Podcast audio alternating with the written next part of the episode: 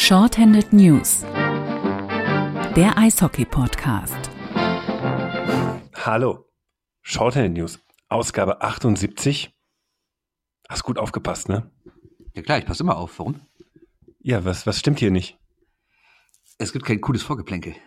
Ja, weil wir sind nicht cool. Nee, überhaupt nicht. Wollen eine ernste Sendung machen. Ähm, ich habe mich auch angemessen angezogen. Mhm. In den Playoffs ist doch, da hört der Spaß darauf. Du gehst gar nicht auf meine Klamotten ein. Nee, das wollte ich jetzt im nächsten Schritt machen. Ja, ähm, aber du hast ja eben schon mal getwittert, äh, du trägst ein Trikot der Füchse Duisburg. Ja, und falls du mir das Playoff-like äh, ausziehen willst, werde ich entweder einen Diver machen und so tun, als hättest du mich umgebracht, oder Alternativvorschlag, ich äh, habe einen Fightstrap über dem Gürtel und äh, ich bestimme, wann das ausgeht. Ja, zu Recht. So, also wenn du das über den Kopf ziehst, ziehst du mir die Hose über den Kopf. Warum nicht? Will ich mal sehen hier, so, so, so. Je nach Neigung. Du hast 23 Stunden im Zug gesessen. Ja, nicht 23 Stunden im Zug, ich war aber insgesamt, nee, ich war 21 Stunden unterwegs. Hey, du warst im Love Train Ja, absolut. Äh, in Augsburg. Ja, die Stimmung war wirklich love-mäßig, vor allem gerade am Ende, als der Zug dann zwischen Leverkusen und Düsseldorf anhielt und äh, nochmal umkehren musste, wieder über Köln und dann Solingen fahren, äh, weil ein anderer Zug vor uns war, der nicht weiterfahren konnte. Es war wieder mal ein absoluter Traum. Wie wurde denn so geaidt in Augsburg auf der Tribüne? Man hört ja Schlimmstes von der, äh, von der Umgebung dort. Also ich muss ganz klar sagen, es wird sehr, sehr viel geaidt, aber es ist jetzt nicht, als würde flächendeckend die ganze Halle durchdrehen.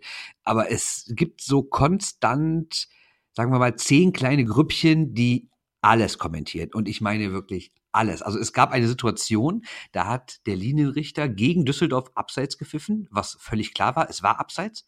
Der hat das, ich würde sagen, eine halbe Sekunde nachdem der Düsseldorfer den Puck berührt hat, hat der Linienrichter dann den Arm gehoben und hinter dem die Leute sind ausgerastet. Und ich habe mir gefragt, was wollen die denn? Der hat doch abseits gepfiffen, aber anscheinend war ihnen das nicht schnell genug. Und ich habe wirklich zwischendurch mal gedacht, gleich stürmen die das Eis und reißen denen allen die Köpfe ab. Ich habe mal nachgezählt. Ähm, außer dem IRC Ingolstadt hat bisher noch jeder bayerische Club in der Saison freigedreht. Ähm, Red Bull München sportlich, aber warten wir mal ab, wenn die gegen Berlin dann jetzt doch ausscheiden. Ähm, aber sonst, hm, wir, wir, steuern auf die äh, freie bayerische Eishockey-Republik zu. Das wird witzig. Ja. ja, wobei ich jetzt trotzdem auch eine Lanze brechen muss für die Augsburger, weil Stimmung war wirklich, war wirklich groß. Also es war extrem laut. Ich fand jetzt nicht sonderlich kreativ die Stimmung, aber es war echt laut und gerade in so Phasen, in denen das Spiel hätte kippen können, da gab es ja mehrere. Am Ende ist es ja dann noch gekippt, aber es gab auch vorher einige Phasen, da hat man echt gemerkt, dass der Zuschauer wirklich ein Faktor in diesem Spiel ist. Also die haben die so nach vorne gebrüllt, dass die Düsseldorfer teilweise Angst hatten im eigenen Drittel, gar nicht wussten, was sie mit dem Puck zu tun äh, machen sollten, was natürlich auch damit zu tun hatte, dass die Augsburger Spieler die so hart attackiert haben. Aber äh, das ist schon geil, wenn Düsseldorfer so an der Bande den Puck hat und so drei Leute hinter schreit, tu ihm weh! Und dann rennt da einer wie von der Tarantel gestochen in den Düsseldorfer rein. Ja gut, in Düsseldorf, ähm, das gibt's in äh, Iserlohn, glaube ich, auch. Da brüllt aber keiner tu ihm weh, sondern äh, da brüllen sie irgendwas anderes, also äh, mit Beschimpfung in Iserlohn ist alles möglich. Ich meine, da fährt ein Fahrrad übers Eis, ne? Genau. Das, ihr hört es, äh, Bernd Scheckerath war bei der Auswärtspartie der Düsseldorfer EG als anständiger Journalist äh, bei den Augsburger Panthern, äh, hat ein äh, 3 zu 2 Sieg nach 60 Minuten der DEG gesehen. Ja, das stimmt, das stimmt. Bis sechs, ich bin dann, ich bin dann 47. Bist du gefahren? Ich glaube, du bist in der 59 Minute gegangen, ne? Ja, ich bin 47 Sekunden vor Ende bin ich gegangen, da hatte ich meinen Text fertig, ne? Und jetzt führt die DEG 3-2 und ja, am Freitag, glaube ich, steht der Halbfinaleinzug fest, ne? Ja, und vor allen Dingen, wie, wie ihr wisst, wir kriegen ja inzwischen Merchandise von der DEL geschenkt. Ähm, die kommen teilweise mit Schmiergeld vor und vor meinem Blog zum Beispiel, wo ich stehe. Ähm, so habe ich jetzt ein paar Pucks und so. Also insofern würde ich sagen, so, ähm, das ist gekauft, ne? Also da gibt's keinen Widerspruch. Ja, vielleicht ein bisschen aus Augsburg, aber da wir eh bald nächstes Jahr die freie bayerische Eishockey-Republik haben, kann nichts passieren. Nee, da kann nichts passieren, das ist jetzt durch. Ja. Es geht einfach darum, dass die großen Hallen im Halbfinale sind. Das ist die Verschwörungstheorie. Ja, und es ist, und also was jetzt um ernsthaft zu bleiben, was wirklich lustig war, anscheinend saß oben auf der Pressetribüne Herr Schimm. Ich habe ihn nicht gesehen, aber es gab diverse Situationen. Du hast Willi Schimm übersehen? Ja, ich saß auch ganz außen. Wie geht das? Wie gesagt, ich saß ganz außen. Ich konnte nicht alles sehen, selbst wenn ich mich umgedreht habe. Und irgendwann. Das ist so ein großer Schatten über dich. Also jetzt nicht körpergrößenmäßig, sondern da muss da so ein, da muss da so ein wohlgenährter Schatten über dir gelegen haben. Keine Ahnung, ich habe, wie gesagt, ich habe ihn nicht gesehen, aber irgendwann. Und so ein Typ, der dauernd mit irgendwelchen Kanistern an dir vorbeirennt. irgendwann fing also wirklich die Leute vor mir. Und da ist kein Brennspiritus drin. durchzudrehen, drehten sich um und schrien immer, siehst du das? Siehst du das? Willi! Ne? Ja, ja, ich Willi auch gerufen. Ja, ich habe auch oft schon in meinem Leben Willi gerufen. Und äh, also ich habe die wollten den, also persönlich dafür verantwortlich machen, was gerade all, alles Unrecht der Welt gerade wieder auf dem Eis passiert. Unglaublich. Ich fand immer die Performance von Willi Schimmer als Schiedsrichter zwischen Freitagabend und Sonntagnachmittag immer frappierend unterschiedlich. Ja, das stimmt. Man hörte häufiger davon. Ne? Das, das, Freitags in Krefeld gepfiffen, sonntags in Düsseldorf, Altstadt Ole. das weiß ich jetzt nicht. Das ist eine Unterstellung, aber es war immer sehr lustig. Also er musste, er musste auch von den die Gesänge auf den Rängen ähm, haben immer in diese Richtung deuten lassen. Ob stimmt, wissen wir nicht. Gesänge in Düsseldorf? Äh, soll ich das jetzt singen? Kessera? Ja, okay. Du kennst den Gesang, oder? Ja, ja, sicher, sicher, sicher. Da ist irgendeiner wieder da. So. Mhm, betrunken wie jedes Mal. Ähm, so, nee, betrunken. Das andere böse, böse Wort. Wurde gesungen. Ich möchte Willi Schimm das nicht unterstellen. Ich habe den gerne gesehen als Schiedsrichter. Wirklich, war eine, war eine Figur. Und kein Aumüller, der dann irgendwie mit der Champagnerflasche bei einem Eisbären Berlin auf der Meisterfeier rumliegt. Ernsthaft? Kenn ich nicht. So. Kennst du die Story nicht? Nee, kenn ich nicht. Muss irgendein Meistertitel von Eisbären Berlin. Ich glaube, unsere äh, Eisbären-Nerds werden uns da korrigieren. Ich glaube, es war sogar nach dem Sieg bei der Düsseldorfer EG 2009. Ähm, Aumüller hat gepfiffen und dann gab es da so Bilder von der Meisterfeier, wo Aumüller halt mit dem Shampoo auf der Couch liegt. Ist nicht so gut, das Foto. Nee, kann ich mir vorstellen. Verrückt. Ja, und wenn man weiß, wenn man so diverse DL2-Podcasts hört, wie da über Herrn Aumüller geredet wird, wo er noch sein Unwesen treibt, also das ist so, oh, oh, oh. Ja, wie gesagt, also aber, aber mal ernsthaft, ich fand jetzt auch die Schiri-Leistung gestern war völlig in Ordnung. Also ja, ich kann ja ein bisschen nachvollziehen, dass man aus Augsburger Sicht vielleicht beim ersten Spiel, wo die DEG dann am Ende wirklich dreckig gespielt hat, oder das heißt dreckig, verzweifelt gespielt hat, man irgendwann sagt, nervt mich. Aber äh, das Level an Empörung ist so acht Stufen über der Realität, das ist unglaublich. ne? Aber was ich auch sagen muss, sobald das Spiel vorbei ist, sind das wir die letzten Menschen überhaupt. Ich saß, weil ich dann, weil mein Zug noch nicht direkt fuhr, bin ich noch in so ein Restaurant, Schrägstrich Brauhaus gegangen und habe noch was gegessen. Und da waren Augsburger, die waren so unfassbar freundlich zu allen DEG-Fans, haben ein schönes Wochenende gewünscht und vielleicht sehen wir uns dann noch wieder. Und Und du hast sie direkt umgehauen. Nee, ich habe ich hab einfach in so einer in so einer Zeitung gelesen, wo ich, wo äh, also das ist eine Zeitung von dem Brauhaus, wo dargestellt wurde, wie man Bier braut. Interessant, aber ich habe es nicht verstanden.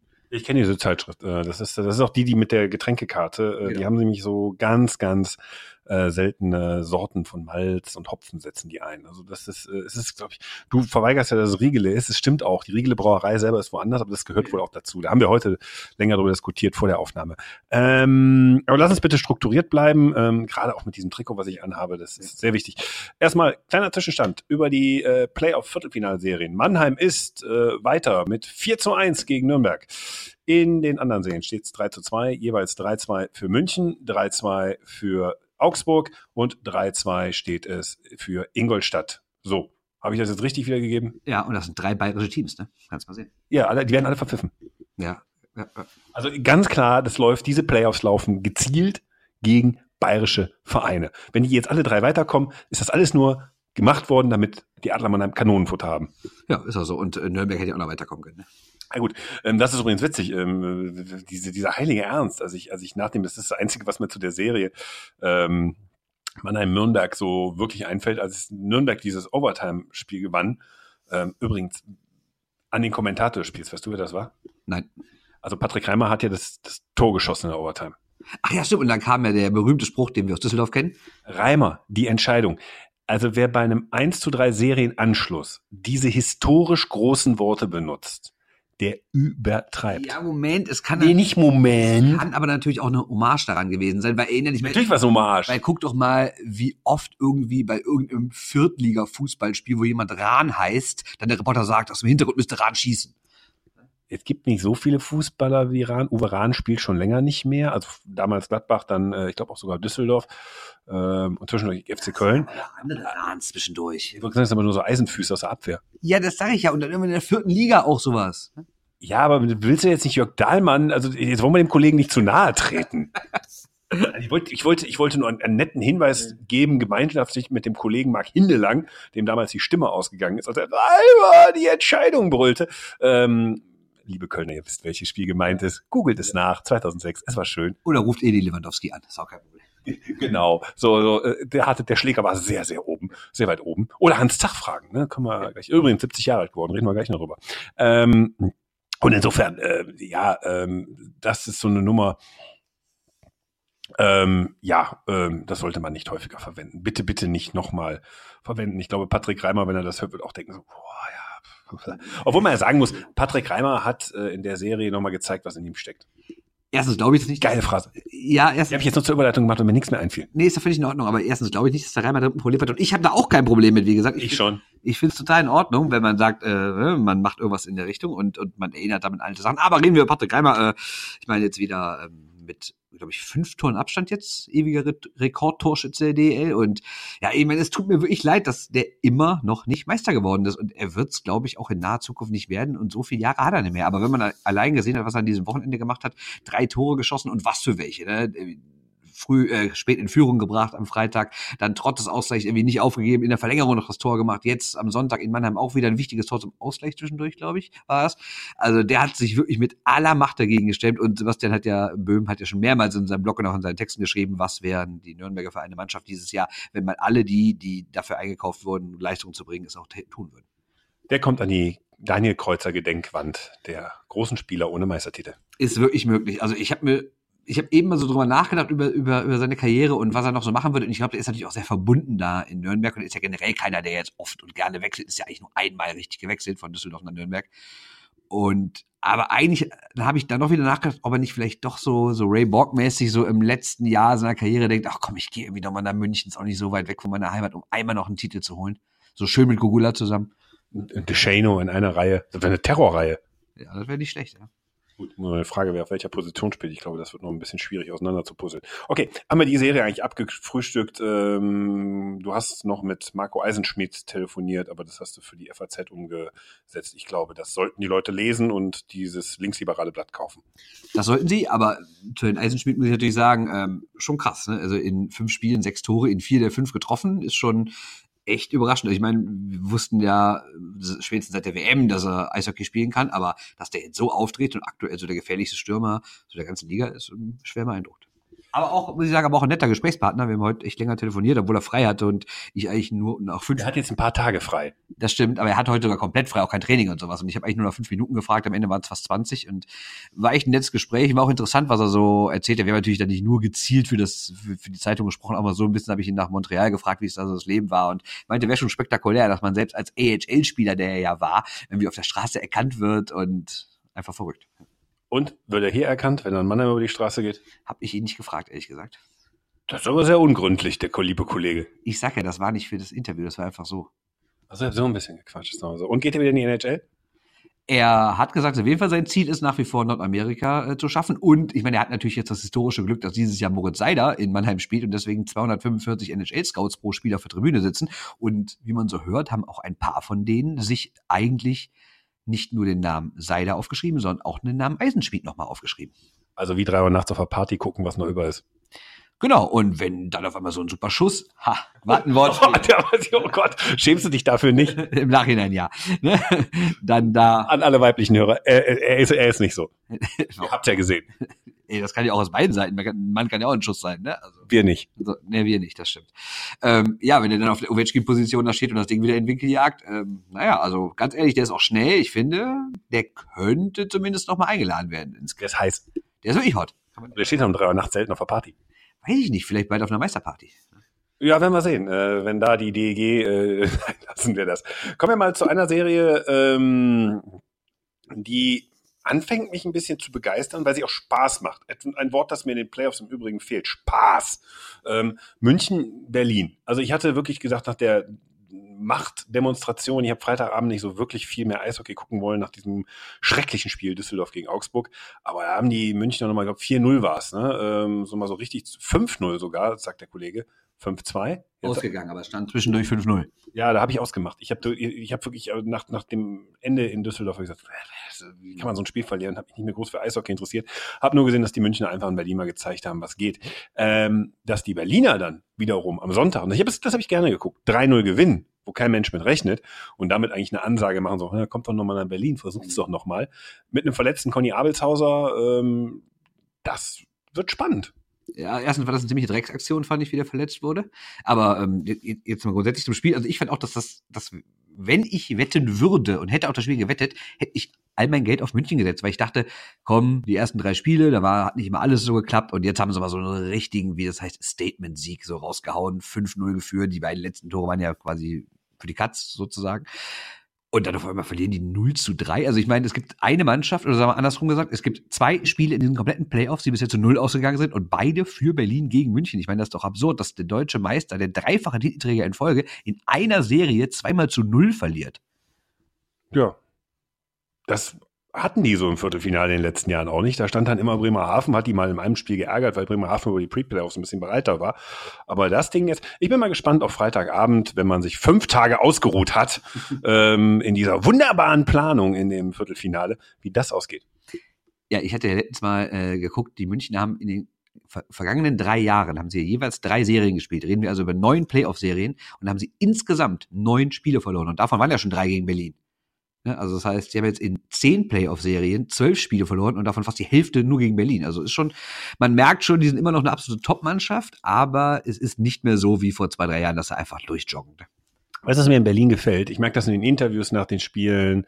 Ähm, ich merke das, wenn, wenn Poulon mal die Maske hochnimmt, Kevin Poulon, der, der überragend hält, äh, die lachen. Ich meine, was haben die für eine Saison hinter sich? Die haben äh, einen Trainerwechsel gehabt. Stefan Richier wollte das eigentlich nur noch so ja ausgondeln. Äh, auf einmal steht er da. Zwei Trainerwechsel ja eigentlich. Hatten wir vor der Saison ja auch einen. Ja gut, okay, Uwe Krupp jetzt noch, ne, aber den habe ich jetzt nicht mitgezählt. Ähm, und ähm, man dachte so, ja, das geht jetzt so aus und nächstes Jahr greifen die wieder größer an.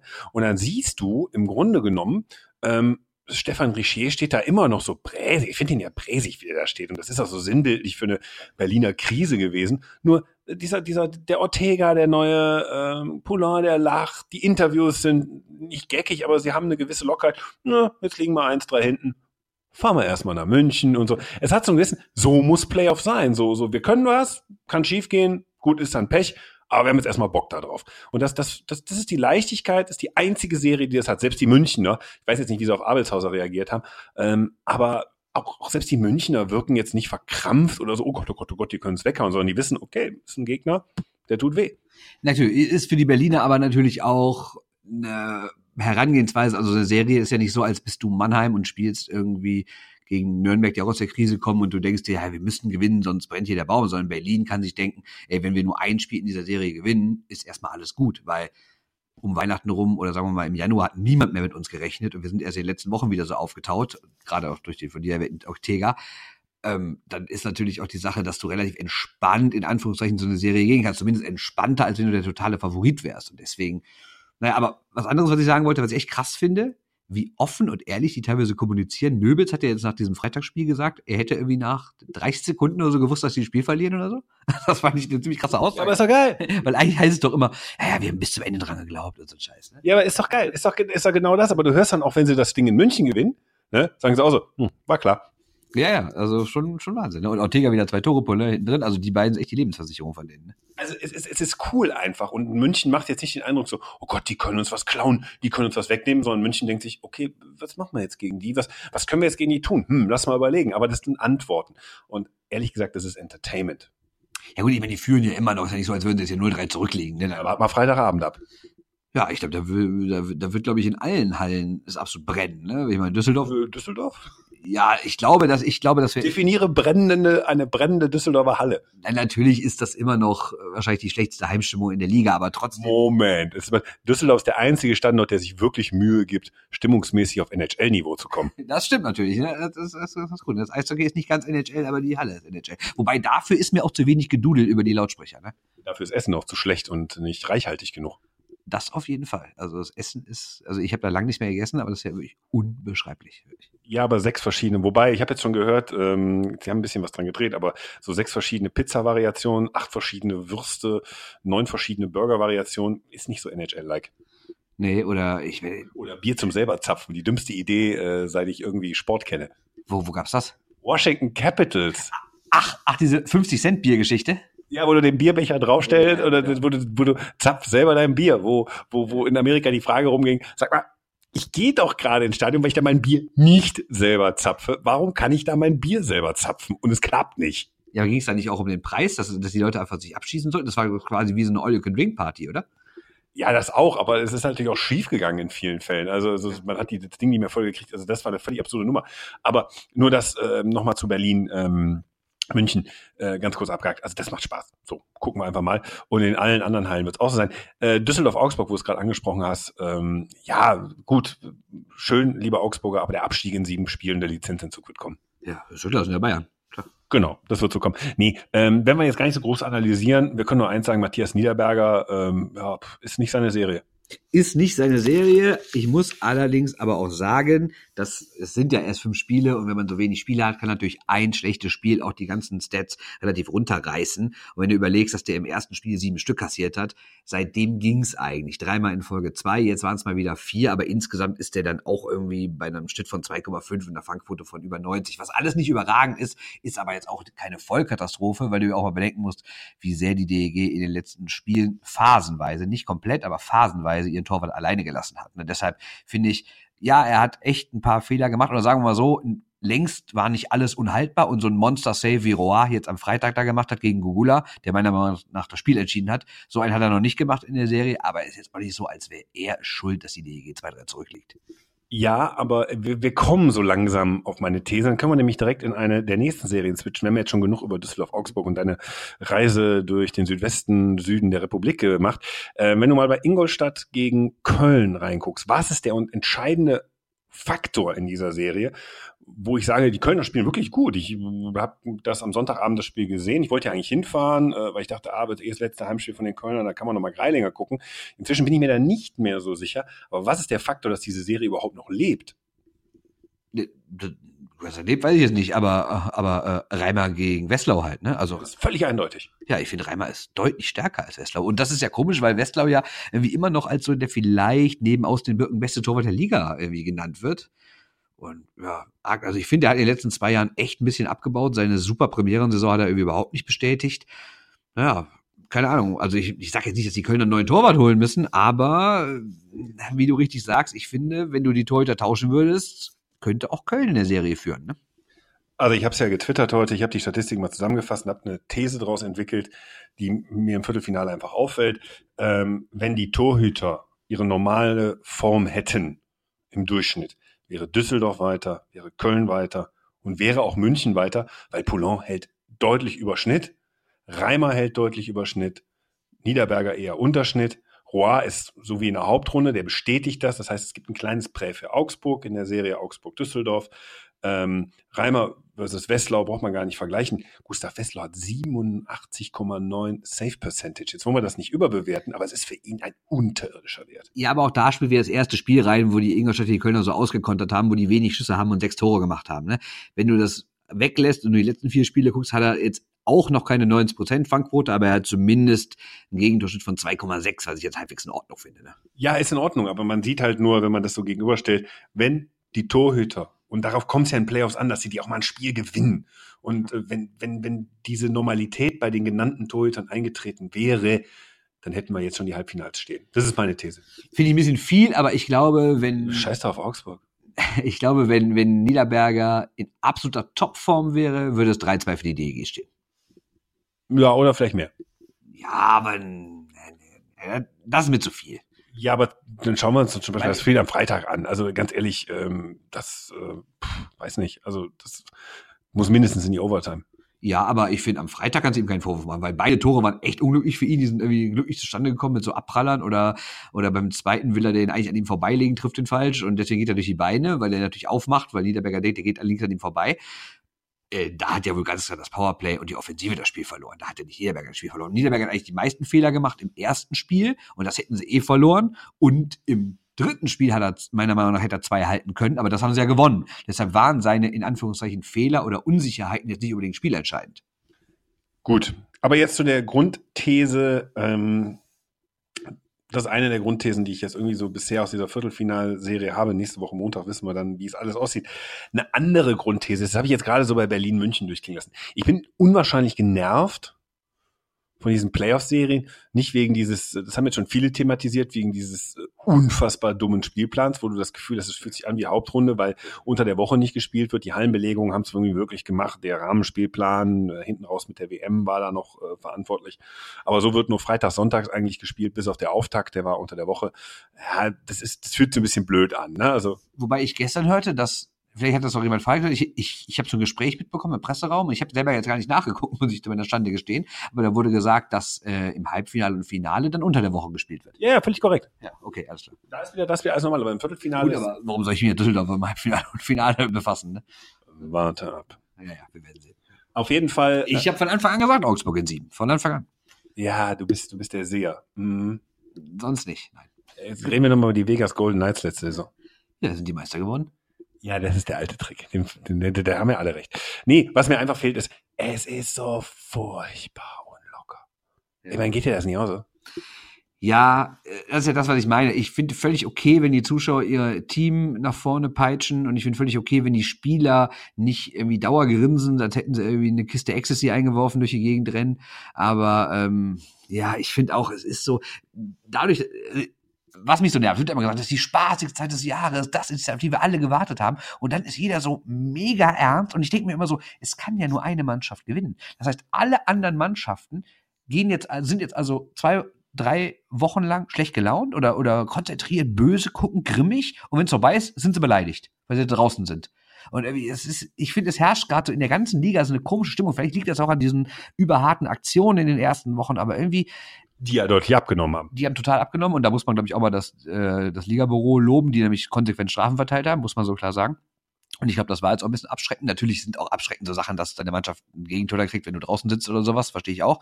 Aber ähm, trotzdem, um auf das Grundthema zurückzukommen, dieser totale Ernst, der gerade herrscht, der ist, ich weiß nicht, ob mir das nur so vorkommt, weil wir wie dieses Jahr wieder mehr drin sind, weil die DEG ja mitspielt, oder ob es wirklich so komisch ist. Aber, aber so, so, so sowas wie Freude oder so sehe ich irgendwie bei keinen Zuschauern, bei keinen Spielern, bei keinen Offiziellen. Alle sind so total verbissen die ganze Zeit.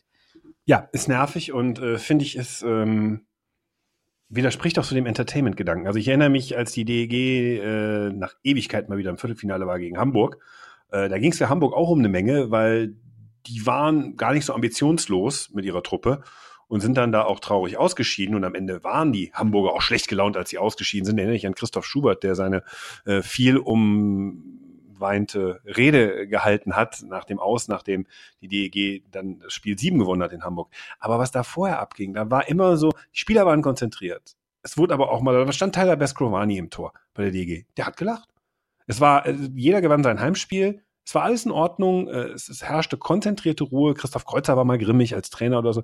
Aber es war nie so, dass du außerhalb gemerkt hast, so, puh, ja, wir nehmen das jetzt übermäßig ernst und, und ver verbeißen uns daran. Auch so bei den Social Media Aktionen. Hamburg und DEG, das war großartig. Wobei Augsburg und Düsseldorf jetzt auch okay ist. Ja, aber das, ja, das ist das mit der Augsburger Puppenkiste da oder so. Aber da spielen die Fans gar nicht so richtig mit. Da gehen die nicht drauf ein im Stadion oder so. Da ist gar nichts. Und das ist, finde ich, so, ähm, das hast du aber auch bei, bei ähm, Mannheim-Nürnberg gehabt, ne? So auch so, so, so, wo ich mir dann so denke, so, ach, das kann man ja wirklich freudig angehen. Die Mannheimer können sich sagen, so geiler Aufbaugegner, die Nürnberger können sich sagen, so, ja, geil, vier Spiele mehr, waren am Ende fünf. Wenn man dann darauf hinweist, äh, mal, ihr habt ein Spiel gewonnen, kein Experte hatten das auf dem Zettel, hat man ernst blickende Experten, die sagen, "Hm, wann habe ich gesagt, Mannheim in vier? Wo ich dann sage, nein, es war ein Gag, es war nur ein kleiner Gag. ne? Ich, ich mache sowas nie wieder auf Twitter, versprochen, Jungs. So, ähm, und dann noch diese, diese Serie Ingolstadt-Köln. In Köln, äh, die Stimmung ist da in dem Stadion auch scheiße. Über Ingolstadt kann ich jetzt nicht reden, da habe ich keinen Eindruck. Aber es ist so, es ist so, so ernst. Es ist so, so, so unfassbar. Und es ist so scheiße fürs Entertainment. Und, und ich sage es ganz ehrlich, es ist nur die deutsche Eishockey-Liga. Selbst in der NHL wird, glaube ich, mehr gelacht. Ja, also das mit der DL, dass sie das so ist, das Argument lasse ich zählen, weil viele Leute, die da drin sind, für die ist das gerade alles. Das ist ja klar. Aber ich finde auch, Aber den Spaß könnten sie die Marke, können sie das Produkt verkaufen. Könnten sie, und ich kann ja sagen, mal bei den Spielern auch noch ein Stück weit verstehen, dass die das alles ein bisschen ernster nehmen, weil, Na, wenn Matthias Niederberger die Maske hochnimmt, dann könnte ich jedes Mal ausflippen, als sei da so irgendwie so. Ich meine, da, da, hab ich, da muss man hinten an die Scheibe eine Selbstkasteiungspeitsche machen, damit es so für Notfälle zum Einschlagen. trotzdem viel schlimmer finde ich die Zuschauer. Ich habe, glaube ich, in den kompletten Playoffs, ich habe echt viel geguckt, noch nicht einen lustigen Gesang gehört. Es ist alles, also auch nicht was Situatives irgendwie, dass man sich über einen lustig macht oder irgendwas ist. Wieso Nummer 58 Diver? Ja, das ist ja auch nicht, das auch, du hättest die Gesichter sehen sollen, wie viel Aggressivität da drin, wie viel Mittelfinger da gezeigt werden. Also unbeschreiblich, wirklich. Das einzige Lustige war wohl gestern, also am Sonntag in Mannheim, als Herr Reul seit, seit langer Zeit wieder ein Tor gemacht hat, wo dann die Zuschauer sagen, äh, wie im Leben geht manches daneben, du der halt nicht. Also der alte Eishockey-Gesang, den es ja in jeder Stadt gibt. Und also das ist ja schon witzig für jemanden, der nie ein Tor macht. Ne? Aber sonst ist alles, aber da war das Spiel auch entschieden, es war da, äh, die Serie war quasi durch, da konnte man quasi befreit aufsingen, sozusagen. Ne? Aber sonst, du hast schon recht, das ist. Warum sind die Leute unbefreit? Ich verstehe das nicht. Weil, Also ich meine, Augsburg, ja, größter Erfolg nach der Hauptrunde ever, aber ich meine, die waren mal im Finale, das wird dies Jahr nix. Das, Und- ich glaube, das große Problem ist, dass, weil Eishockey ja so Nordamerika geprägt ist, auch vom System her, von vielen, von vielen Beteiligten her, dass halt diese Mentalität vorherrscht, äh, der erste, der, zweite ist der erste Verlierer. Das ist auch, auch der Motto, gewinnen ist absolut alles und sobald du verlierst, ist, bricht eine Welt zusammen. In Ne? einer Liga, in der Mannheim den Rest nach Belieben dominiert. Wo du eigentlich sagen musst, scheiß da drauf, äh, ist da eh alles für den Arsch. Mal gucken, wie weit wir kommen. Ja, ich meine, so denkt natürlich kein Spieler, weil du jedes Spiel für sich siehst und denkst, das können wir gewinnen, also können wir auch die Serie gewinnen. Aber wenn ich für mich eine Motivation bräuchte als Sportler, ich kenne es auch aus dem Job oder so, wenn ich irgendwo sage, so, pff, es ist aussichtslos, äh, was mache ich? Dann verkrampfe ich nicht. Sondern wenn ich sage, es ist aussichtslos, ich mach's trotzdem. Und dann gehe ich da so rein und, und, und, und mache ein bisschen Bambule, mache ein bisschen Ärger. Ich, ich, ich nerv die Leute. Also der einzige, der angesprochene Ryan McKinnon, Ryan McKinnon, Nummer 58 Diver, ne, der geht damit lustig um mit der Situation. Der verarscht die Augsburger Fans, der hat da auch Spaß dran. Das ist einer der wenigen, wo ich sage, so, der auch negative Energie nutzt, um daraus eine nette Story zu machen. Das ist der Einzige, der es auch, glaube ich, begreift. Ist ja sowieso ein ganz schlaues Kärtchen, Kärtchen wie ich höre. Ja, also spricht wie sechs Sprachen oder so, ne? Also echt ein cooler Typ. Ähm, ja, ich weiß aber, der Einzige ist, das, das, das, das ist jetzt auch zu pauschal. Aber grundsätzlich, ne, mir fällt das halt auch auf, dass halt so, so es ist so freudlos alles. Ne? Also auch bei den Siegern. Ich meine, klar, es gibt halt keine großen Ehrenrunden und keine Welle mehr mit den Zuschauern nach dem Spiel und ein Handshake ja sowieso nicht, bevor die Serie vorbei ist. Aber teilweise siehst du Mannschaften gewinnen und die rennen sofort vom Eis. Also, also es wird noch nicht mal irgendwie zumindest mal ins Publikum gewunken oder sowas. Gestern in, am Sonntag haben die Augsburger so eine kleine Ehrenrunde gedreht, was aber, glaube ich, eher daran lag, dass sie genau an dem Ausgang, wo die DEG-Spieler in die Kabine mussten, gejubelt haben. Die Chiris haben die dann da weggeschubst quasi. Geh, geh mal weg, die Düsseldorfer wollen vom Eis. Und äh, dann sind die automatisch so ein bisschen in Richtung, in Richtung Eismitte gedrängt worden und haben gedacht, ja komm, dann machen wir ja einen kleinen Schwenker und applaudieren wir dem Publikum. Auch die Düsseldorfer, klar sind die enttäuscht, aber kann man irgendwie mal den Zuschauern, die da irgendwie 27 Euro Eintritt bezahlen, die da irgendwie sich einen Sonntag um die Ohren, um die Ohren hauen, die da irgendwie durchs halbe Land fahren, kann man da wenigstens mal kurz in, in, in, in den Gästeblock winken oder so? Also so einfach so, nö, wir beleidigt, wir gehen vom Eis. Also ich weiß nicht, das ist irgendwie keine Art. Ja gut, Matthias Niederberger war auf dem Weg zur Selbstkasteiungspeitsche in der Kabine. Deshalb sage ich, er sollte mal noch einen Platz anbringen, auf, auf, dem, äh, auf dem Eis anbringen, weil perfekt, dann kann er sie direkt nutzen. Ich habe kein Problem mit Ehrgeiz, ne? Und das musst du auch haben. Und gerade als Torwart bist du, glaube ich, auch echt speziell, ne? Weil es ist halt ein, ein verrückter Job. Also ich mache Matthias Niederberger jetzt keinen Vorwurf. Mir geht's eher so um dieses Gesamtbild. Mir geht's nicht um Einzelne. Mir geht's um dieses gesamte, dieses Todernste und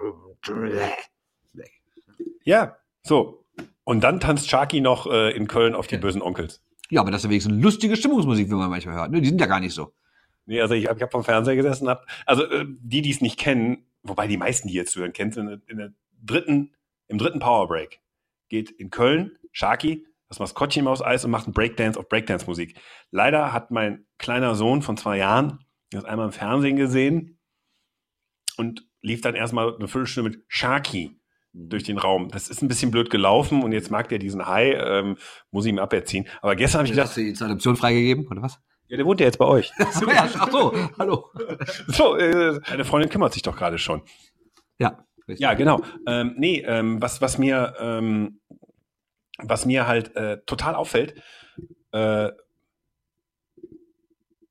nee, was halt ein bisschen auffällig war, war so unmelodisch, wie Sharky da zwischen Musik und Breakdance, das sah nicht nach Breakdance aus. Und dann habe ich erstmal hingehört, was da läuft. Und dann laufen da die bösen Onkels und dann habe ich gedacht, so, au Backe. Ich meine, ich habe gedacht, was, was lassen die denn jetzt wieder auf irgendwie den Kölschrock-Folklore und Scheiß, da tanzen ich so, Moment, was sind denn die bösen Onkels? Also die haben es wirklich fertig gebracht, äh, diese Dritteleinlage, äh, ja, äh, wegen der bösen Onkels machen zu lassen. Und ähm, der Hintergrund ist ähm, traurig. Ja, du kannst ja einfach mal, vor- ich kann es einfach mal vorlesen, die Haie haben heute was dazu geschrieben. Hintergrund dieses Mal war eine Geste für einen kürzlich bei einem Verkehrsunfall verstorbenen Haie-Fan, der auch als Aushilfe bei Heimspielen in der Arena gearbeitet hat.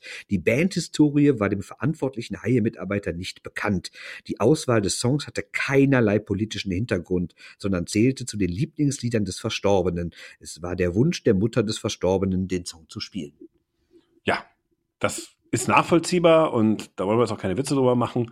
Ähm, nur unsere Songliste legen wir dann auch demnächst mal vor. Ja, jetzt müssen wir natürlich äh, mal sagen, ist jetzt kein singuläres Phänomen in Köln, äh, weil ich habe Jay hat das geschrieben bei Twitter, das auch in, in, in, Wolfsburg hin und wieder läuft. Ich war ja bei der Eishockey-WM 2018 in Dänemark, da lief bei jedem deutschen Spiel, wenn die Mannschaft sich warm gemacht hat, also die beiden Teams kommen aufs Eis, machen sich warm, kennt ihr, und dann, lauf, dann lief für jede Mannschaft quasi ein Song und der deutsche Song war auch ein Onkelslied.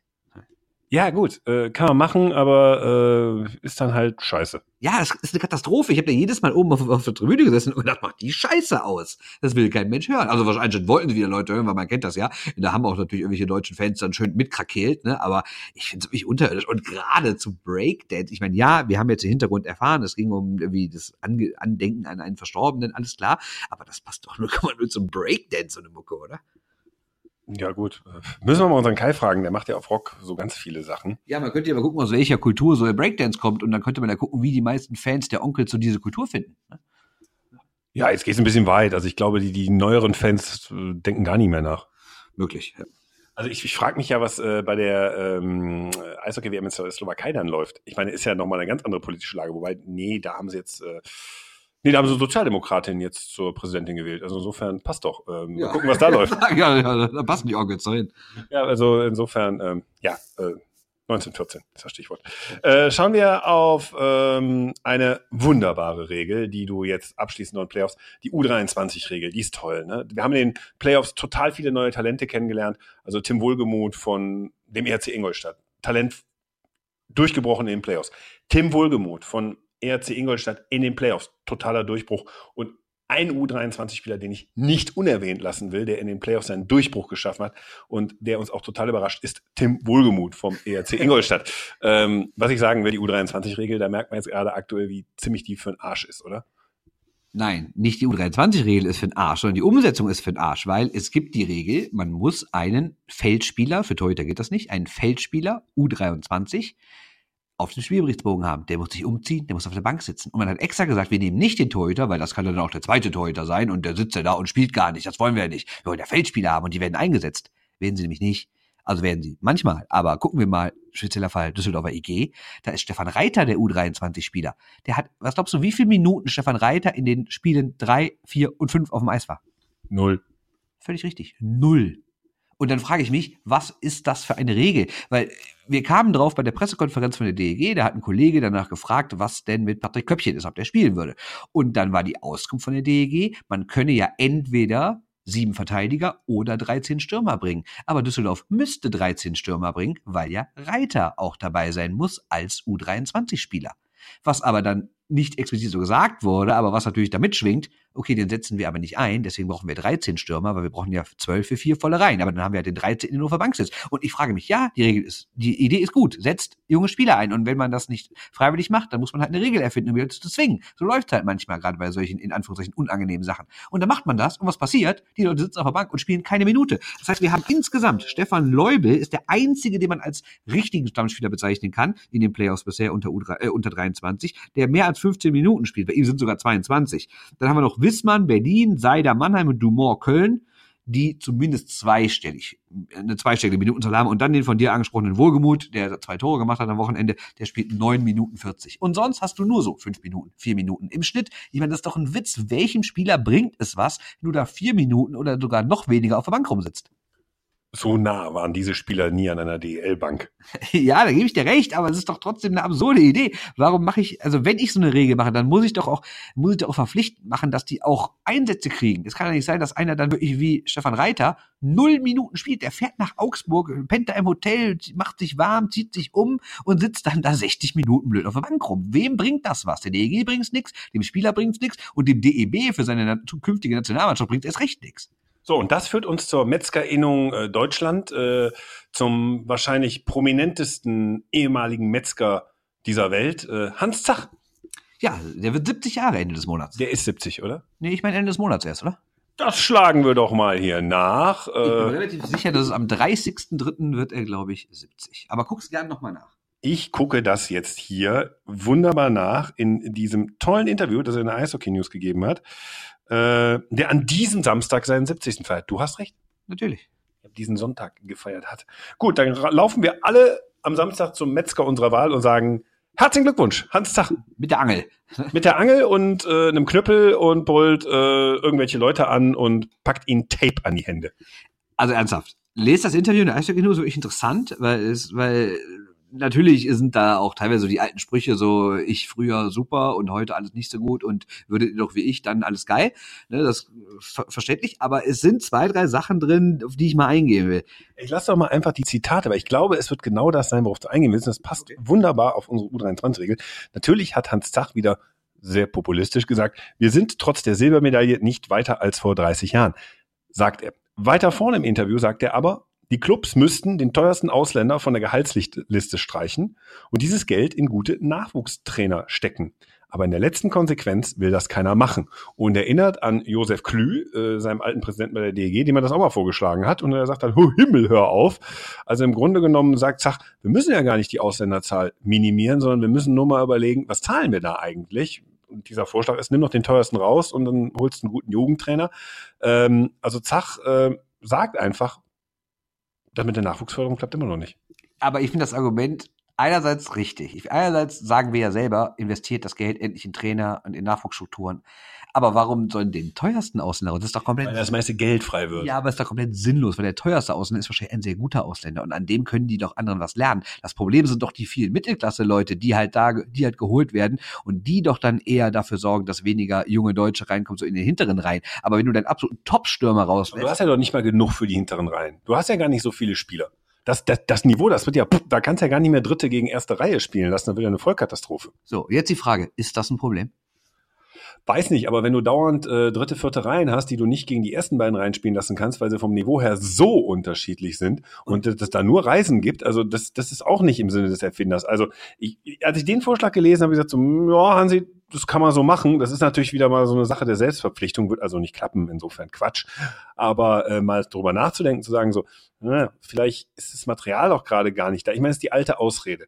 Aber äh, vielleicht müssen wir da noch ein bisschen aufbauen, das ist gar nicht so blöd. Ich meine, was mich, was mich total geschockt hat in der neuen Dump and Chase, ähm, ist, ein, ist ein sehr lesenswertes Interview mit, äh, oder ist eine Story über das den Strahlmeier drin. Ich meine, erzählt er ernsthaft, dass er von Straubing nach Schwenning gewechselt ist, weil die einen Torwarttrainer haben. Und er damit zum ersten Mal, ich meine, der Typ ist DEL-Torwart zu dem Zeitpunkt gewesen und ein hochtalentierter, damals schon. In Straubing haben sich gefragt, ach, jetzt ist er durchgebrochen, warum geht der denn jetzt? Wir könnten den doch gut gebrauchen.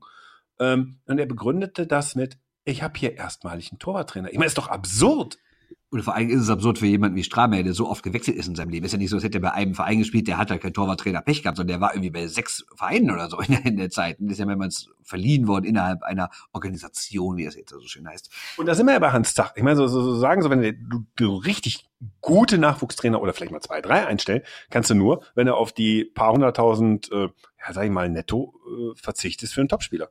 Ja, aber das finde ich halt falsch, weil wenn, wenn man sich mit DL-Managern unterhält, hört man doch immer wieder die Klage, dass der durchschnittliche deutsche Spieler zu viel verdient. Nicht die Top-Spieler, sondern so die dritte, vierte Reihe, dass die einfach zu teuer sind. Und deswegen wird da ja dann auf billige Ausländer gesetzt, so aus der AHL, die dann irgendwie so eine Art Show-Me-Contract kriegen, ne? so für ein Jahr irgendwie 50.000 Euro. Und wenn du was reißt, dann kriegst du nächstes Jahr einen richtigen, ne? Oder Bremerhaven sagt doch zum Beispiel, wir, wir bauen so einen Teil unseres Teams auf, indem wir Leute zu uns holen und denen sagen, ihr verdient bei uns nicht so viel, aber wenn ihr euch hier gut entwickelt, dann habt ihr natürlich die Chance, bei einem anderen Verein, der mehr Geld hat, richtig zu verdienen im zweiten Jahr. Und ein paar haben es ja auch genutzt, die Chance. Ne? Und das ist doch eher das Problem. Wie gesagt, die absoluten Top-Ausländer zu reduzieren, fände ich bescheuert, weil die sind so gut und haben so viel Erfahrung meistens, die machen doch die Spieler besser. Und ich würde gerne sehen, wie du das mit Hans Zach mal genau so diskutierst. Ich habe mit dem kannst du durchdiskutieren. Ich habe der springt direkt ins Gesicht. Das ist so geil, wenn der so, was? Was ich natürlich auch geil finde, dass jemand wie Hans Zach, der sich natürlich zu Recht was drauf einbildet, was er in den vergangenen Jahrzehnten gerissen hat, aber gerade der dann erzählt, ja, wir brauchen mal ein paar Top-Ausländer weniger. Ich meine, wer hat denn hier mit Chris Valentine äh, und, und Peter John Lee irgendwie in Düsseldorf die Meisterschaften geholt? Ne? Hätte er damals. Ja, Trunschka, Hegen. Ja, gut, aber die haben auch, alle, auch alle monströs verdient. Ich meine, ja, man muss sagen, Hans Zach hat in jeder zu viel auch immer auf junge Leute gesetzt. Er hat ne, so Daniel Kreuzer eingesetzt und sowas, ne? Gar keine Frage. Aber auch er hat doch blöde Mann.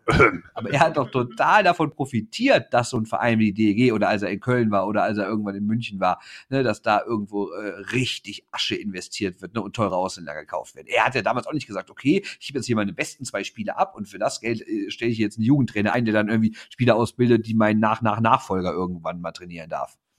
Ja, ist ja alles gut, ne? Ich will nur sagen, äh, so auf, auf dem nach oben offenen Hans Zach, äh, auf der nach oben offenen Hans Zach Skala hat er diesmal, äh, muss man da sagen, nach unten offenen Hans Zach Skala hat er diesmal nicht so ganz blöde Sachen gesagt. Der Mann wird altersmilde.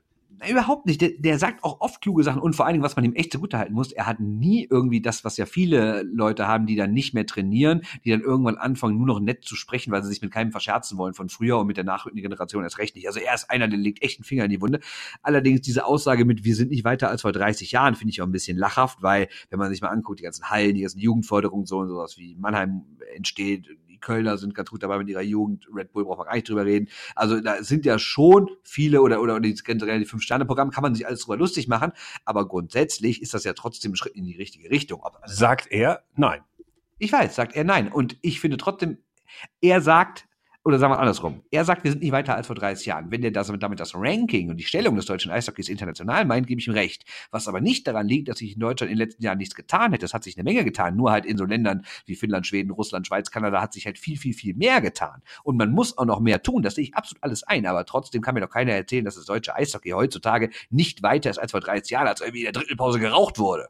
Ja, das nicht, aber er sagt zum Beispiel, in den Akademien sind die Jungs äh, wieder zu, zu stromlinienförmig, wobei so, so ein unangepasster Spieler bei Hans Tag, anderes Thema. Aber so diese Spieler, die diese aus Eigeninitiative mehr machen oder so, das ist so ein bisschen abtrainiert da. Also das kritisiert er. Gerade bei den Jungadlern, gerade in Salzburg in der Akademie. Ja, aber ist das denn wirklich so? Das ist doch dieses typische Gelaber, was dann irgendwie rauskam, weil die. Weil ich will, ich, das ist nicht meine Position. Ich will nur sagen, wie er es begründet. Weil er, er, sieht ja auch Salzburg, die Akademie von Red Bull, und er sieht ja auch Jungadler Mannheim, die, die Akademie. Das sieht er ja. Der ist ja nicht blind. Ja, aber sind denn da so viele schlechte Spieler rausgekommen in den letzten Jahren? Weiß ich nicht. Ich meine, auch ein Leon Dreiseitel war bei den jungen Adlern. Ich meine, ja, der ist jetzt nicht der spektakulärste, was seinen Charakter angeht, aber rein sportlich kann der sich, glaube ich, sehen lassen, oder?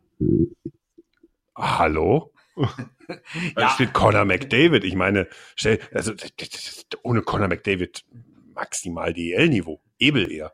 Ja. Alte Debatte. Ja, aber ja, weißt du, ich mag's halt nicht, wenn sich jemand hinstellt und mir irgendwie erzählen will, dass es früher geiler war. Das hat er nicht genauso gemacht, aber er tut so, als hätte er sich quasi nichts verändert. Und das stimmt einfach nicht. Das ganze Spiel ist komplett anders geworden. Und die Leute sind doch, die ganze Liga ist auch ganz anders. Ich meine, der hat früher Mannschaften trainiert, die mussten, die mussten nicht in jedem Spiel Vollgas geben. Das hat man immer wieder gehört. Gerade diese Haie oder DEG-Mannschaften oder irgendwann auch Mannheim und Berlin, so vor so 10, 15, 20 Jahren, die mussten sich doch nicht bei jedem Spiel anstrengen. Die haben teilweise irgendwie auf einer halben Rille gespielt und 10-1 gewonnen. Das ist heute doch völlig anders. Und heute, und die Jugendspieler heute auch, sind auch viel besser ausgebildet als die vor 20 Jahren oder, oder 30, wie er es sagt. Das ist doch lächerlich zu sagen, es hätte sich nichts getan in 30 Jahren. Gut, dann haben wir Hans Zach wieder einen mitgegeben. Ich wollte eigentlich sagen, herzlichen Glückwunsch, Hans Zach. Rennt doch zur Ehre. Du, du rennt doch zur Ehre mal zum Metzger eurer Wahl und brüllt einfach super Hansi ich wollte überhaupt nicht schlecht über Hans Zach reden. Der hat viel fürs Eishockey getan und, aber, und gerade auch in Düsseldorf. Mir geht's nur darum, um diese Sätze, das vor 30 Jahren ist genauso gewesen wäre. Darum geht's mir. Vor 30 Jahren hieß Chibo noch Eduscho. Ich will nicht die Lebensleistung von Hans Zach schmälern. Zumal, es wäre schön, wenn es noch einen Hans Zach gäbe, weil du siehst, ne, der auch mit 70 seit Jahren nicht mehr im Business beschäftigt er uns immer noch. Und gerade so Figuren wie Hans Zach, denen, denen fehlt es ja im Eishockey, damit auch mal wieder irgendwie über, über den Sport äh, gesprochen wird, außerhalb der Blase. Und ich sag dir eins, wenn die, der durchschnittliche deutsche Sportfan zehn Leute aus dem Eishockey aufzählen sollte, käme wahrscheinlich auf vier und einer davon ist Hans Zach, sag ich dir aber. Ja. ja. Und das den Strahlmeier. Und das den Strahlmeier. Ohne Torwarttrainer. So, jetzt zu dem traurigen, oh Gott, jetzt halt mir doch nicht hin, Jugendadler sind wieder Meister. So, äh, Tusch zum 46. Mal, Herzlichen Glückwunsch. Können wir bitte zu den ernsten Themen kommen? Ich dachte, diese Sendung hätte einen roten Faden. Und wenn wir gerade über die Jugendarbeit reden, hätte man jetzt schnell mal sagen können, die Jungadler sind Meister. Sie haben 2-0 in der Finalserie gegen die jungen Haie gewonnen aus Köln. Aber man muss auch sagen, es war dieses Jahr ein bisschen enger. Im Halbfinale werden sie fast rausgeflogen gegen Berlin. Der Abstand ist nicht mehr so riesig wie in den letzten Jahren. Trotzdem bleibe ich dabei, der DEB muss irgendwas überlegen, weil es kann nicht sein, dass jedes Jahr dieselbe Mannschaft gewinnt, die irgendwie selbst gut ausbildet und auch viele Leute so aus der U16, aus der U17, aus anderen Vereinen wegholt und dann immer weggaloppiert, selbst wenn ihr absoluter Top-Mann mittlerweile schon DEL spielt und gar nicht mehr bei den Jungadlern unterwegs ist, Moritz Seiler, die trotzdem, obwohl irgendwie die ganze erste Reihe verletzt ist, werden die trotzdem wieder Meistern. Das ist schon, tja, ob das den Spielern so viel bringt, man muss nicht wundern, wenn sie alle wieder nach Nordamerika gehen. Ne? Langweilt mich. Ja, was soll ich denn sagen? Ja, ich würde nur sagen, dass es langweilig ist. Ja, gut, aber das ist doch noch ein, noch ein größeres Zeichen dafür, dass mit der DNL irgendwas passieren muss. Ja, Füchse Duisburg. Ja, also jetzt habe ich schon dieses Trikot an. Wir haben ein bisschen technische Probleme gehabt. Also mein Aufnahmegerät funktioniert. Ich höre das vielleicht an dem einen oder anderen ploppen. Wir haben jetzt mal ein anderes Mikro genommen heute. Und insofern kann ich da, obwohl ich kann doch Audiophon damit spielen. Ähm, ich habe extra den Fightstrap angezogen äh, von diesem Gamer hier, der Füchse Duisburg, zu Ehren eines Vereins. Ich glaube, das ist echt ein Gamer. Also ich finde also find das Wort erstmal grausam, Gamer. Aber das ist, ey, das sieht total billig aus. Das ist ein Gamer. Ich, ich mache den Beweis vorbei. Jetzt mache ich den Fightstrap mal auf. Warte. Äh, ich weiß gar nicht, wie ich das machen soll mit einer Hand. Warte mal eben. Warte, warte, warte. Ich versuch's nochmal.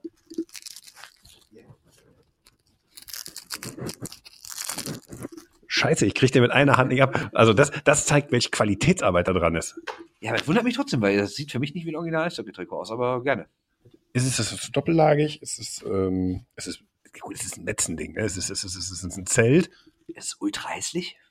Das nicht. Aber warum habe ich das an? Weil Duisburg deutscher Meister wird? Nee, weil die, weil die, glaube ich, kurz vorm Ende stehen. Und ähm, in einer unserer letzten Sendungen habe ich ja gesagt, die Oberliga Nord mindestens, die steht vor der Implosion. Und ähm, Gerüchte gab es immer viele. Und die Eishockey News schreibt jetzt, ein Fortbestand unseres größten Unterhaltungsfaktors, der Füchse Duisburg in der Oberliga Nord, äh, ist nicht gesichert. Lance Nethery, der da die sportlichen Geschicke des Besitzers Kenston, eine Gruppe, die sich mit betrieblicher Altersvorsorge äh, für kleinere Privatunternehmen auseinandersetzt, hochseriöses Geschäftsfeld, ähm, auf natürlich privater Basis die Altersprodukte. Ähm, ja, eben Lance Nethery sagt, das wird schwierig mit der Oberliga Nord hatte sich angedeutet. Ähm, wir haben auch ein paar Sachen gehört, also dass gerade auch im Jugendbereich jetzt äh, schon die Infos kamen, so, nee, nee, geht auf jeden Fall im Jugendbereich zumindest weiter. Aber kann sein, dass die Füchse Duisburg nächstes Jahr in einer von dir sehr geschätzten Liga spielen, nämlich der, äh, der Regionalliga West. Ja, schon hart, vor allem wenn du überlegst, dass die Duisburger jahrelang versucht haben, nach oben die Liga zu verlassen, irgendwie immer auf Teufel komm raus Geld investiert haben, um in die zweite Liga aufzusteigen und jetzt geht's vielleicht ganz nach unten. Wäre fürs Eishockey in NRW wirklich dann ein schwarzes Jahrzehnt, muss man sagen. Ne? Fast jeder Club irgendwie mal vom Aus, keine deutsche Meisterschaft, keinen Zweitligisten, dann nur noch zwei Drittligisten. Einzig Gute ist natürlich, dass der NRW-Verband endlich geschafft hat, sich vom Landeseissportverband abzuspalten. Aber das ist eine der wenigen Sachen, die irgendwie positiv gelaufen sind. Wie, Moment mal, hast du gerade was Negatives über Wolfgang Sorge gesagt? Niemals, niemals. Äh, das ist so den Ehrenpräsidenten des Landeseissportverbandes. Ja, und jetzt meine, just an dem Tag, wo, wo diese Gerüchte aufkommen oder öffentlich werden, also geredet wurde viel bisher, haben die Harzer Falken in der Oberliga Nord gesagt, wir müssen in die Insolvenz gehen, wir können auch nicht mehr alles bedienen. Wenn man dann noch so ein paar andere Geschichten rund ums Eishockey hört äh, in der Oberliga Nord, dann sind wir wieder bei der These, die ich letztens gesagt habe, unser Sommertheater schlechthin wird die Oberliga Nord werden diese Liga wird implodieren, das ist meine These. Vielleicht wird es mit zehn Mannschaften spielen oder so, aber für das Gebiet, was den Osten, den Norden und den Westen umfasst, was eigentlich nur Baden-Württemberg und Bayern ausklammert, ähm, das finde ich schon heftig, dass fast ein Dreiviertel des Bundesgebietes dann mit äh, zehn Vereinen bespielt wird. Und ich glaube, da muss man sich beim DEB, ich glaube, da muss der DEB sich im Sommer mehr Gedanken machen, als dass die Jungadler vielleicht nächstes Jahr zum zwölften Mal Meister werden in Folge. Ja, oder man guckt, dass man das irgendwie vereint, dass man aus der Oberliga wirklich eine richtige, bessere Jugend, Farmteam-Liga, Ausbildungsliga macht. Ne? Ja gut, Krefeld kommt jetzt rein zum Beispiel mit einer U23, ja. aber das ist auch die Frage, ähm, was denen das bringt, ne? wenn dann, wenn sie das Kanonenfutter sind und es, sagen wir mal, auf den unteren Plätzen Harzer Falken wäre zum Beispiel so ein Team, wo ich sage, die haut Krefeld weg. Äh, ähm, nur die Frage ist halt wirklich, was bringt es dann Krefeld, wenn sie da wirklich nur noch mit so ja, sieben, acht, neun guten Vereinen spielen, die immer nur am Kämpfen sind, die die Krefelder weghauen und da hinten so die Vereine, die keine Zuschauer haben oder die in finanziellen Schwierigkeiten sind, die sportlich nicht mehr bringen, denn machen wir uns ehrlich, die Füchse Duisburg waren dieses Jahr nicht gut. Da hat man schon gemerkt, dass die relativ ausdünnen müssen. Ähm, ich frage mich, ob dann Krefeld nicht mehr davon hat, in so einer Oberliga West zu spielen oder so. Nevertheless, muss sich was überlegen im Norden. Der DEB muss sich was überlegen, weil ich glaube, das wird noch ein ganz heißer Sommer. Ja, vielleicht macht man es ja so, so wie es in der AHL, also dem Unterbau der NHL funktioniert, dass man sagt, man pro Team sind irgendwie nur eine gewisse Anzahl, sagen wir jetzt mal rein ins Blaue gesprochen, fünf Spieler dürfen irgendwie über 200 Profispiele gemacht haben und dürfen irgendwie über 28 sein oder was und der Rest muss wirklich jung sein, dass da wirklich dann die jungen Leute von der DNL völlig automatisch, wenn die nicht halt übertalentet sind und gehen direkt in die DEL, dass die irgendwie dann alle reihenweise in die Oberliga wechseln, weil das würde, glaube ich, auch die Identifikation stärken, weil man weiß ja, wie der Sportfan tickt, dem geht es manchmal gar nicht darum, dass der, dass der und der Spieler aus der eigenen Jugend kommt oder dass der aus dem Verein kommt, sondern wenn er jung ist, ist er automatisch schon mal gut. Ne, weil jeder Fan sagt ja immer, wir wollen am liebsten mit jungen Leuten was reißen. Das ist ja irgendwie so immer so das Mantra in allen Sportarten, bei allen Vereinen.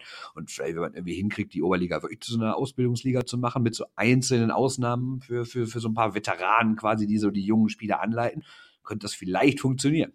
Ja, aber jetzt überleg mal, was so passiert. Jetzt lass mal dieses Jahr einen aus der Oberliga Nord eventuell aufsteigen. Es kann sogar dieses Jahr wirklich mal passieren mit Hannover. Äh, die Scorpions äh, schicken sich an, dass das klappt. Äh, in die DL 2. Äh, Tilburg fängt dann auch irgendwann mal zu überlegen, hör mal, wenn wir da irgendwie nur noch in so einer 10er, 9er Liga rumgondeln, klopf, klopf in England, wollen uns nicht aufnehmen, dann eventuell sind die auch weg oder machen was anderes. Und dann wird's halt echt dünn und dann ist das auch kein Wettbewerb, den man sich gerne anschaut. Also das werden dann die Hanna e.V. Festspiele oder so, weil die die einzigen sind, die noch halbwegs solide sind. Das kann es auch nicht sein. Oder du musst es weiter regionalisieren, dass du wirklich sagst, du machst. Ja, aber da machen wir ja schon mal. Ja, gut, aber ne? ich vor 30 Jahren war auch alles geil. Ja, genau. Oder man fragt Hans Tag, wie es vor 30 Jahren war, macht man macht so. Genau. Aber der Ernsthaft, vielleicht macht man einfach wieder vier Oberligen, dass die weniger reisen müssen, dass man die mit den Regionalligen irgendwie verzahnt, in der Verzahnungsrunde. Ich hasse dieses Wort. nee, ernsthaft, dass, dass man irgendwie sagt, klar, neun und dann, ich meine, wie viel reisen musst du bitte, wenn du irgendwie nur noch neun oder zehn Mannschaften hast, gegen die du spielst und das irgendwie über drei Viertel des Bundesgebiets, das ist echt krass. Wie, wie, soll sich das finanzieren, gerade bei Vereinen, die kein Fernsehgeld kriegen, die nicht viele Zuschauer haben, die kaum Sponsoren haben, wie will man damit, wie will man damit einen fast bundesweiten Spielbetrieb finanzieren? Welche Zukunft hat unsere Underclass-Hockey-Sendung dann noch? Ach, dem Uwe fällt immer was ein. Ja, da werden die nämlich auch am Mittwoch drüber reden, über genau dieses Problem. Aber es ist halt einfach nur noch mal so, deshalb, ich habe mich wirklich zu Ehren der Duisburger Füchse äh, hingesetzt. Ich, man hört da so Sachen so von gepfändeten Kassen und was da an Gerüchten alles im Umlauf ist. Also insofern, ähm, auch von mehreren Quellen. Also insofern, da, das, wird, das wird düster. Ähm, mal schauen, wer den EV Duisburg rettet. Aber auf dem sportlichen Niveau, wie sie waren, dass die wirklich nach oben wollen, die DL2, sie haben uns die Bürgschaften hinterlegt. Das finde ich ja ganz absurd. Um aufsteigen zu können, muss man ein bisschen Geld hinterlegen. Das haben sie dann gerade noch geschafft. Jo, der Rosenheim hat das nicht auch geschafft, nach oben wollen, nach unten gehen. Ja, gut, sind wir mal ins Rissersee. Rosenheim auch. Ja, aber Rosenheim scheidet ja in den Playoffs anständig aus. Nein, ich meine vor Jahren. Ach du Jimini, also das ist jetzt vor, vor 30 Jahren, meinst du? Nein, jetzt vor zwei Jahren oder, wann- oder, oder wann die abgestiegen sind. Da meinst die, Landshut? Nein, Rosenheim, die wollten doch auch nach oben und sind nach unten. Ja, die, die wollten die DEL Ja, mittelfristig, ja, aber Genau, das meine ich ja. ja, aber die sind, die, sagen wir mal so, da, da ist aber finanziell kein Problem. Ja gut, das war halt sportlich das Problem, aber ist ja trotzdem egal, wenn man irgendwie, dann scheint das Geld ja zumindest nicht klug ausgegeben worden zu sein, oder? Nein, aber wenn du dir erlauben kannst, 48 Millionen Anläufe zu nehmen, um wieder aufzusteigen, ist es halb so wild. Ich meine, Landshut schafft es ja auch jetzt irgendwie und entschuldigt sich dabei auch noch. Rissersee wird auch wieder kommen, keine Frage. Aber äh, so Duisburg, wo du sagst, irgendwie habe ich das Gefühl, wenn das nicht klappt, geht's schief. Also so von der ersten Minute an, jetzt ist genau das wird wahrscheinlich eintreten. Ich weiß halt nicht, ob es gerade so ein spezifisches NRW-Problem ist, dass sie halt so ein übertriebenes Fußballland ist, dass sie nicht viel anders ist. Wenn ich meine, guck mal in Handball, guck mal in Basketball, NRW ist nirgendwo mehr irgendwie top. Ne? Also du hast im, im, im Eishockey seit seit 2000, wann war, wann war Krefeld-Meister? 2003? Äh, ja. Also ne, da reden wir jetzt über mehr als 15 Jahre. Basketball kann ich mich, ja, die großen Zeiten von Bayer Leverkusen und Bonn sind auch lang vorbei. Im Handball sowas wie Gummersbach. Ne? Tusem Essen platt, äh, die Rhein-Vikings platt. ja, Großer Traditionsverein. Also ernsthaft, du hast in NRW eigentlich nur noch Fußball. Ne? Und die anderen, ganz anderen Sportarten stinken total ab. Ich weiß nicht, ob das ein NRW-spezifisches Problem ist, aber es fällt einem irgendwie, wenn man hier lebt, irgendwie besonders auf. Ja, es gibt keine so Subkultur oder zweites Standbein. Es gibt Eishockey halt, das funktioniert zwar noch für eine größere Bubble, aber man merkt halt schon, ähm, ja, äh, dass es schwierig wird, da Spielerpersönlichkeiten zum Beispiel rauszubilden. Kennst du so eine richtige NRW-Spielerpersönlichkeit jenseits von Leon Dreiseitel im Eishockey?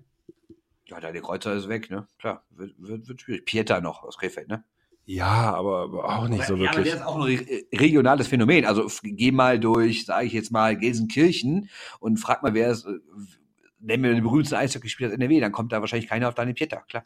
Viele in Gelsenkirchen würden auf Dustin Strahlmeier kommen. Ja, aber selbst das wahrscheinlich nicht, wenn wir ehrlich sind. Und dabei hat er sich die Skyline von dem scheiß Gaff da noch auf, auf irgendeinen Hautteil tätowieren lassen. Ja, der, der sehr, sehr viele Ruhrpott-Tattoos, wie man so las, ne? Ja, man las. Ähm, ja, und, und was wir auch schade finden bei den Füchse Duisburg, man muss es fairerweise sagen, ähm, wir haben das auf Facebook, direkt nachdem wir erfahren haben, die Eishockey News macht's, die sagt zumindest, dass es Probleme gibt, haben wir auf Facebook gesagt, hey, bei den Füchsen Duisburg, Gefahr, Gefahr. Schönes Bild noch dazu gemacht, ein bisschen reißerisch auch, äh, Licht aus in Duisburg, Fragezeichen. Ich meine, 75 neue Likes auf der Seite. Das ist mit Duisburg, das ist eine reine Publicity-Maschine. Also meinst du, die Duisburger sollten das auch so machen und ihre Likes verkaufen? Es, es, ich habe letztens so eine lange Radiodoku gehört über so Like-Farmen. Da kannst du irgendwie so Likes kaufen für sei es Instagram, Twitter, Facebook und sowas. Da kosten irgendwie 100 Likes kost, oder YouTube-Klicks, kosten dann irgendwie 17,40 Euro oder so. Ich meine, da wird auch aus die Duisburger. Einfach immer, immer selber irgendwie von der eigenen Pleite reden und dann die Likes, die kommen dann weit weiter verkaufen. Irgendwelche YouTube-Stars. Ja, die landen ja bei uns meistens. Wobei wir ja auch so eine neue Agentur dafür eingeschaltet haben. Ja, da am Bussardweg, ne? Genau, die, die, die macht das für uns. Die bringen uns immer sehr viele Likes. Ja, das stimmt. Und die sind auch wirklich, die sind auch wirklich, also das machen sie gut. Also da haben wir wirklich auch äh, zielgerichtet gutes Publikum. Ja, äh, was bleibt uns äh, zum Schluss der Sendung noch zu sagen, außer dass äh, wir nächste Woche äh, hoffentlich dann mit besserer technischer Ausrüstung ähm, ein Blick ans Halbfinale werfen. Düsseldorf AG gegen Kölner Haie, Adler Mannheim gegen erstmal Berlin. Ja, wird toll. Ja. Nö, eigentlich, so- sonst bleibt uns jetzt nichts mehr zu sagen. Ich glaube, äh, ach, noch Grüße an äh, Edmonton und Tobi Rieder, der ja die komplette Saison ver vergeigt hat von Edmonton. Äh, noch Grüße an dieser Stelle. Hat er? Hast du nicht mitbekommen? Nee, ich habe ja nur diesen Gag gemacht, als ich bei The Zone sah, äh, Ottawa Senators gegen Edmonton Oilers, habe ich gesagt, wenn ihr am Samstagabend nicht genug von DL-Eishockey gucken könnt, äh, kriegt, schaut äh, Senators gegen die Oilers auf The Zone und schaut weg, wenn McDavid auf dem Eis ist, weil dann passt. Ja, also Herr Rieder wurde äh, verantwortlich dafür gemacht. Der hätte ja vor der Saison so spekuliert, er würde immer mit Reiser zusammen spielen oder vielleicht sogar mit McDavid und würde so 13 bis 15 Saisontore machen. Äh, er hatte null aktuell und äh, dann wurde gesagt, hätte er denn diese 13 bis 15 Tore gemacht, dann äh, wären die Oilers in den Playoffs. Und das finde ich schon echt eine heiße Aussage, dass man irgendwie einen, der aus der dritten Reihe vielleicht spielt, hin und wieder auch mal zweite, dass man den jetzt dafür verantwortlich macht, dass dieser Verein einfach seit Jahrzehnten komplett falsch gemanagt wird. Aber wenn das alles 13 Game-Winner gewesen wären. Auch das, ne? Das ist eine, eine völlig absurde Aussage. Aber was man echt sagen muss, da auch mal Thema Social Media Arbeit ähm, in Nordamerika. Äh, der Kollege hat sich ja mal Rieder entschuldigt und Rieder ist dann vor die Presse getreten, nach, nach so, was heißt getreten? Ne? Das, man kann ja einfach in die, Kabinen, Welcher Kollege? in, die, in die Kabinen gehen. Ja, da aus dem Verein, der es gesagt hat. Und dann. Ah, das hat jemand aus dem Verein gesagt. Ja, ja, ja. Und der hat sich dann aber offiziell bei Rieder entschuldigt. Und dann ist Tobi Rieder dazu interviewt worden und hat irgendwie so eine Stellungnahme abgegeben und hat auch wirklich so richtig gesagt, ich bin total enttäuscht, das ist äh, so, so geht's nicht und die Spieler sind auf meiner Seite und alles. Und der Verein hat das Interview selber über seine Kanäle getwittert. Fand ich schon nicht schlecht. Ja. Und andere Vereine zeigen doch, wie man Basketball spielt. Wer denn? Oh! so. Oh, ich habe mal was gewusst. Nein, nein, du meinst Ca- Carolina.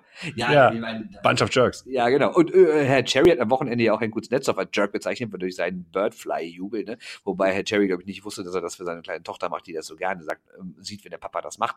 Und er hat jetzt ein Tor gemacht gegen Tampa, den Ausgleich, hat er wieder den Bird-Jubel gemacht und Cherry ist da völlig durchgedreht. Äh, was ein Jerk und sowas. Also hoffentlich erledigt sich dieses Problem bald. Demografisch, biologisch, wie hättest du es gern? Also, um es jetzt politisch korrekt zu bleiben, sage ich, hoffentlich äh, stellt der Sender jemand Neues ein. Janik Beichler zum Beispiel. Zum Beispiel, absolut. Der könnte das genauso gut analysieren und wird nicht so einen Scheiß labern, auf jeden Fall. Gut, das waren die Shorthand News, Ausgabe 78. Wer trägt die Nummer 78? Äh, ich, Äh, äh, äh, in Iserlohn war da nicht der große Mike York? oh ja. Und äh, Pavel Nevitra hat natürlich die 78 getragen. Ja, aber Mike York. Das, ist, das war sie, die Mike York äh, Schnapsgedächtnisfolge. Ähm, Zu den Playoff-Chancen der Iserlohn Roosters. ja, genau. Ähm, großartig weit gekommen. Da platzt mir noch eine Ader im Gesicht. Äh, und äh, Prösterchen, äh, kommt gut nach Hause. Und wir hören uns nächste Woche wieder. Tschö. Achso, ja, das wollte ich auch noch sagen. Sag nochmal. Tschö. Tschö. Shorthanded News. Der Eishockey-Podcast. Äh, hast du eigentlich gemerkt, dass ich mittendrin den, ähm, hier den, den Mikrofonschutz äh, geändert habe? Nee, Ja, so, so, so, so Farben vom Wochenende. Also ich habe gemerkt, da fühlt sich wohler mit. ich weiß nicht, was du meinst. Ja, so, so Magentafarben. Okay, nicht. Also, so, keine Erinnerung dran?